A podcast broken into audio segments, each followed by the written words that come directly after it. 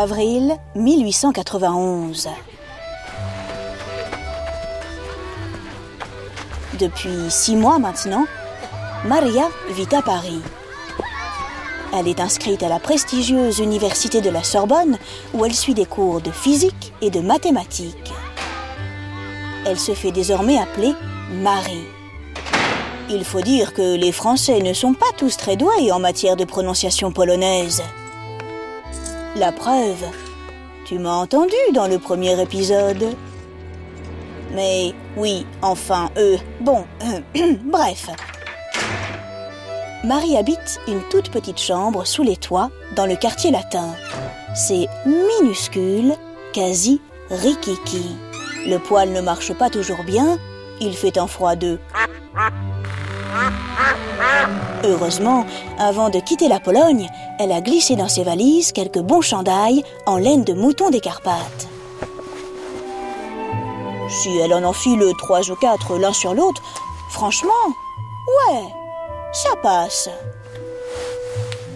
De toute façon, tout cela n'a aucune importance. Des difficultés, Marie, elle en a affronté bien d'autres. Et puis, à 25 ans, elle réalise enfin son grand rêve, étudier les sciences. Tu verras, quand ça arrive dans la vie, waouh Oh, ça file une pêche d'enfer Les cours à la Sorbonne sont tout à fait passionnants. Mais, ouh, pétard, ce n'est pas facile. Le niveau des élèves est très élevé et les professeurs parlent très vite. Marie ne comprend pas toujours ce qu'ils disent. Elle qui pensait bien parler le français, bonjour la douche froide. Dans ces conditions, la seule solution pour se maintenir à flot, c'est un mot, pas toujours agréable, qui commence par un T et se finit par un R.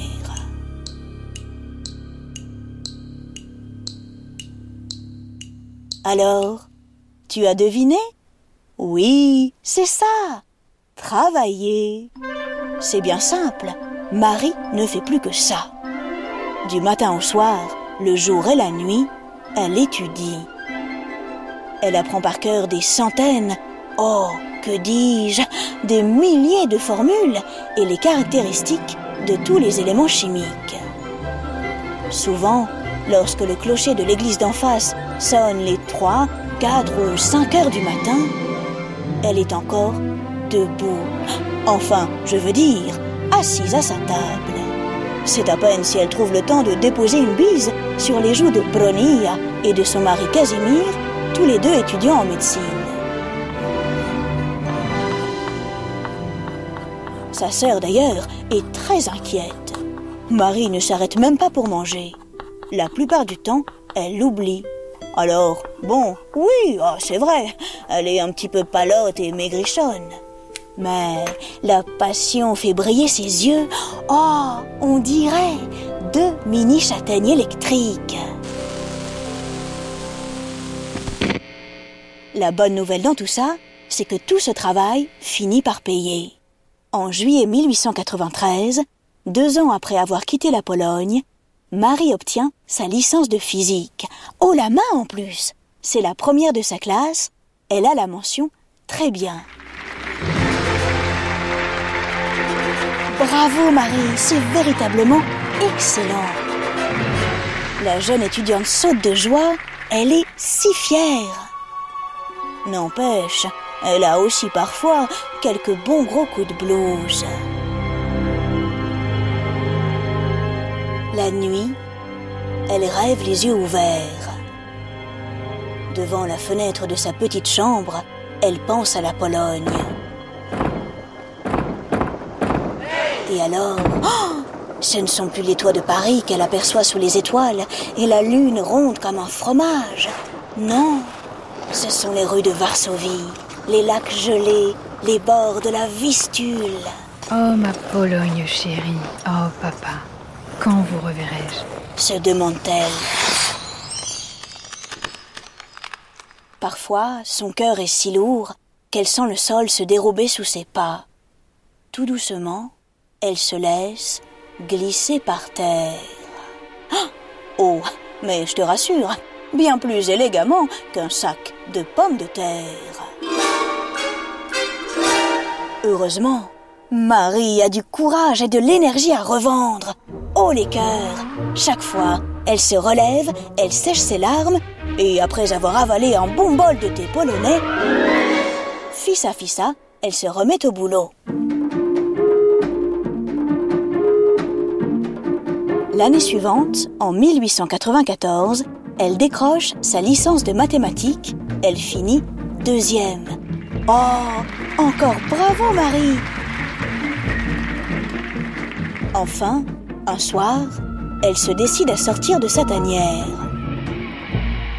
Elle se rend à une soirée chez un grand savant polonais.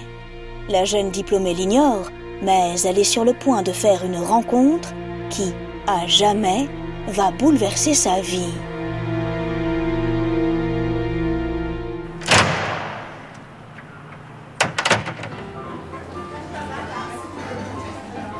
En entrant dans l'appartement, oh tout de suite, elle aperçoit la silhouette d'un homme debout, assez grand, dans l'embrasure de la fenêtre du salon.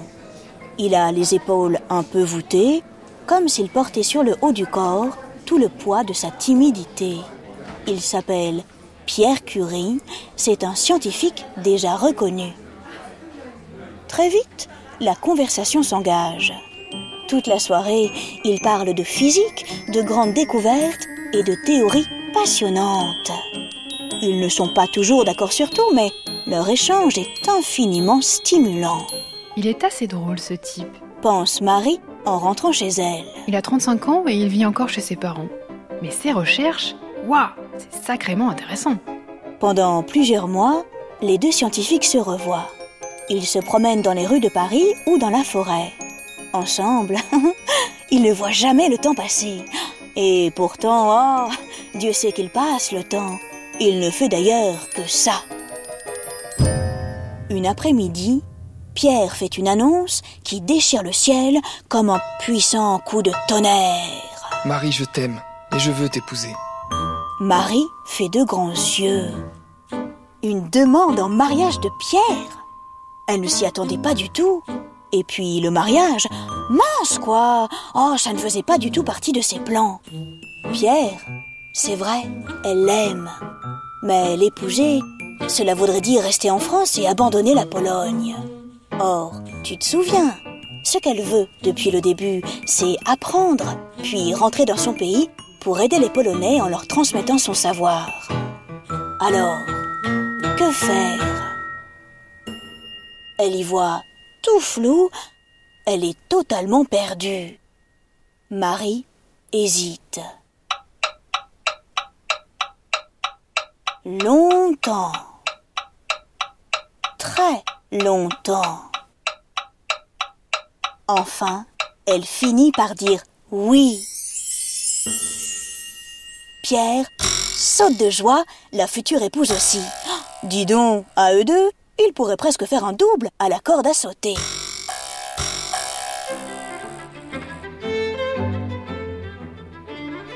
Le couple se marie à la fin du mois de juillet 1895. À la sortie de la mairie, hop, ils enfourchent leurs deux bicyclettes flambant neuves, ils filent direction la forêt de Chantilly. Oh, je dois dire qu'ils ont fière allure. À cette époque, les vélos, c'est tout nouveau, tout chaud. Et oui, c'est la dernière invention à la mode. Tu vois, les curies, oh, ils sont sacrément dans leur temps.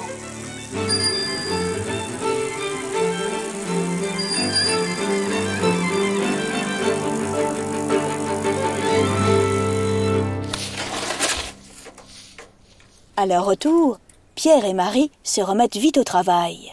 La science les appelle, ils ont ça dans la peau. Pierre est professeur de physique. Marie, elle, décide de commencer une thèse. C'est un travail de recherche qui dure plusieurs années, un diplôme très important lorsqu'on mène, comme elle, une vie de scientifique professionnel. Pour réussir une bonne thèse, tu t'en doutes, il faut réunir plusieurs ingrédients à commencer par un bon sujet. Oh, ça tombe bien, l'époque de Marie fourmille de grandes inventions.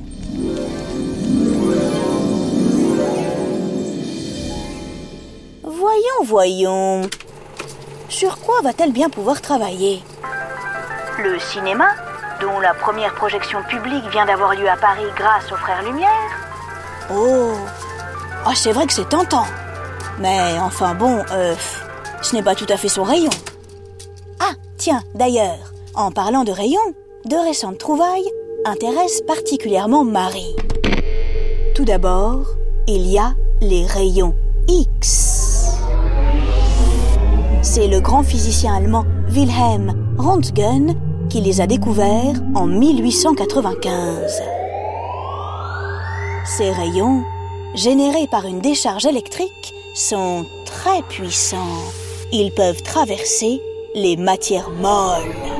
Et, crois-moi, ouh, ce n'est pas de la blagounette. Je parle du bois, du ventre des poneys ou des lamas, des pantoufles et même des parties molles du corps humain. Mais attention, ils sont absorbés par les parties dures comme les os. C'est pour cela qu'on arrive à les photographier. Waouh Impressionnant, n'est-ce pas? Et surtout très utile lorsque, aïe ouille, on se casse un petit peton. Un an plus tard, en 1896, Henri Becquerel, un grand savant français, fait, lui aussi, une super découverte. Il se rend compte qu'un métal lourd, appelé uranium, émet tout seul, spontanément, sans aucune stimulation extérieure, une autre sorte de rayon invisible et très puissant. Ça, c'est vraiment intéressant. Se dit Marie. Des rayons qui se fabriquent tout seuls. Mais comment est-ce possible? D'où peuvent-ils provenir? Bingo Marie a trouvé son sujet. En décembre 1896, elle commence sa thèse sur les fameux rayons d'uranium découverts par Becquerel. Bon, Pierrot, Annonce la scientifique en se remontant les manches. j'ai du pain sur la planche.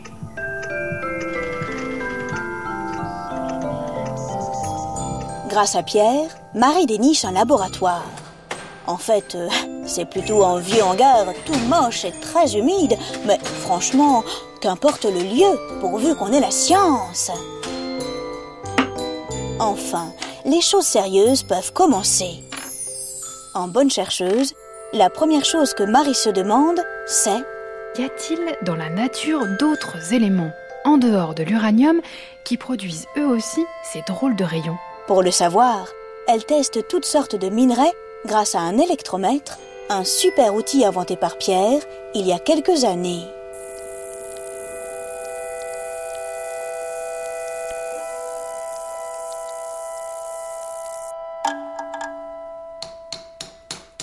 En avril 1898, elle travaille sur une roche sombre au nom bizarre et, allons-y franchement, carrément rigolo. La pêche blonde. oh, pardon, excuse-moi. Chaque fois que j'entends ce mot, ça me fait bien marrer. Tiens, c'est bizarre. Ça, par exemple, Remarque la scientifique, tout absorbée à sa tâche. la pêche blonde produit des rayons encore plus puissants que ceux découverts par Becquerel. Tout de suite, elle appelle Pierre qui, fortement intrigué, vient voir. Pierre, regarde C'est complètement fou, t'es d'accord? La pêche blonde doit forcément contenir un élément nouveau, inconnu, encore plus actif que l'uranium. Mais qu'est-ce que ça peut être? Pour en avoir le cœur net, il faut chercher. La question est tellement passionnante que Pierre abandonne ses propres travaux pour aider Marie. Ils travaillent désormais ensemble. Les deux chercheurs doivent trouver, à l'intérieur de la pêche blonde, l'élément qui produit ces rayons super puissants. Oh, Crois-moi, oh, ce n'est pas de la tarte, et encore moins de la tartiflette. La substance qu'ils cherchent est infiniment petite. Durant des semaines, ils travaillent comme des fous. Il y a de la poussière partout. Ils ont souvent de grosses quintes de tout. Oui, j'aime bien les rimes en ou. Enfin, quelques semaines plus tard, Surprise Il découvre non pas un, mais deux nouveaux éléments. Le premier, on l'appelle polonium, en hommage au pays de naissance de Marie. Le second prend le nom de radium. Il est, tiens-toi bien, 900 fois plus actif que l'uranium. Cette propriété naturelle et fascinante qu'ont le polonium et le radium de produire tout seul des rayons, Marie l'appelle radioactivité. D'où vient ce phénomène? Eh bien, la scientifique a sa petite idée. Il doit se passer quelque chose à l'intérieur de l'atome. L'atome, c'est le cœur de la matière, c'est infiniment petit. Qu'il se produise une réaction à l'intérieur de cet infiniment petit, c'est tout simplement époustouflant. Marie et Pierre le savent, ils viennent de faire une grande, une immense découverte. Mais s'ils veulent faire reconnaître officiellement ces deux nouvelles substances, il leur faut une preuve. Ils doivent maintenant extraire du polonium et du radium pur. C'est Marie qui sera en charge de cette nouvelle aventure. Pierre, de son côté, continue d'étudier les rayons. Mais, problème, pour obtenir rien qu'un tout petit peu de radium, disons par exemple un milligramme, il faut traiter une tonne de pêche blande. C'est énorme. Marie ressentait à ce moment-là comme une pointe de découragement au fond de son cœur. Ah oui, ah oui, oui, oui, ah c'est probable. Heureusement pour l'humanité, il en faut plus pour l'arrêter. Scientifique se lance dans un véritable travail de titan. Marie passe ses journées les mains dans la pêche blande. Oh, oh c'est véritablement épuisant. Elle la transporte dans de grands récipients qui, chargés, pèsent dans les 20 kilos. Elle la réduit en poudre, elle la dissout dans de l'acide, puis elle la fait fondre. Ensuite, elle la remue pendant des heures en chauffant le mélange. Elle effectue ouh, bien d'autres opérations. Toutes ces tâches, elle les accomplit sans masque, ni gants, ni protection. Ce travail éprouvant dure trois ans.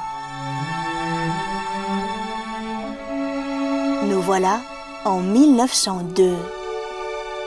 C'est la nuit. Marie, oh, victoire, a enfin réussi à produire un décigramme de radium pur.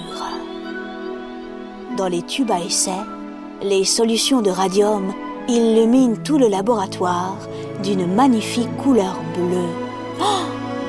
C'est un spectacle d'une beauté époustouflante. Pierre et Marie ne disent pas un seul mot. Ils regardent. Ils sont extrêmement émus. Oh, quelle est fascinante et étrange cette nouvelle substance qu'ils ont réussi à produire. Un an plus tard, le 10 décembre 1903, Marie et Pierre reçoivent, avec le professeur Becquerel, le très prestigieux prix Nobel de physique. Youpi Leurs travaux sur la radioactivité sont récompensés. Et franchement, ah bah oui, c'est amplement mérité. Les deux scientifiques sont heureux, ils ont fait progresser la science. Mais attention, pas question pour eux de se reposer sur leur laurier. Il reste tant de choses à découvrir sur le radium.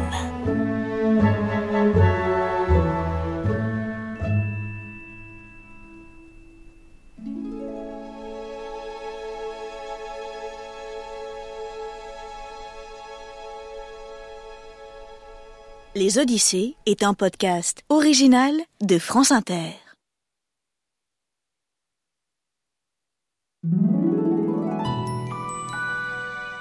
Sais-tu pourquoi Wilhelm Röntgen a appelé ces rayons les rayons X? Lorsqu'il les découvre en 1895, il ne les connaît pas. Bah oui, logique. Ils sont donc inconnu. En mathématiques, l'inconnu est symbolisé par la lettre X. C'est pourquoi c'est cette lettre que le physicien a choisie.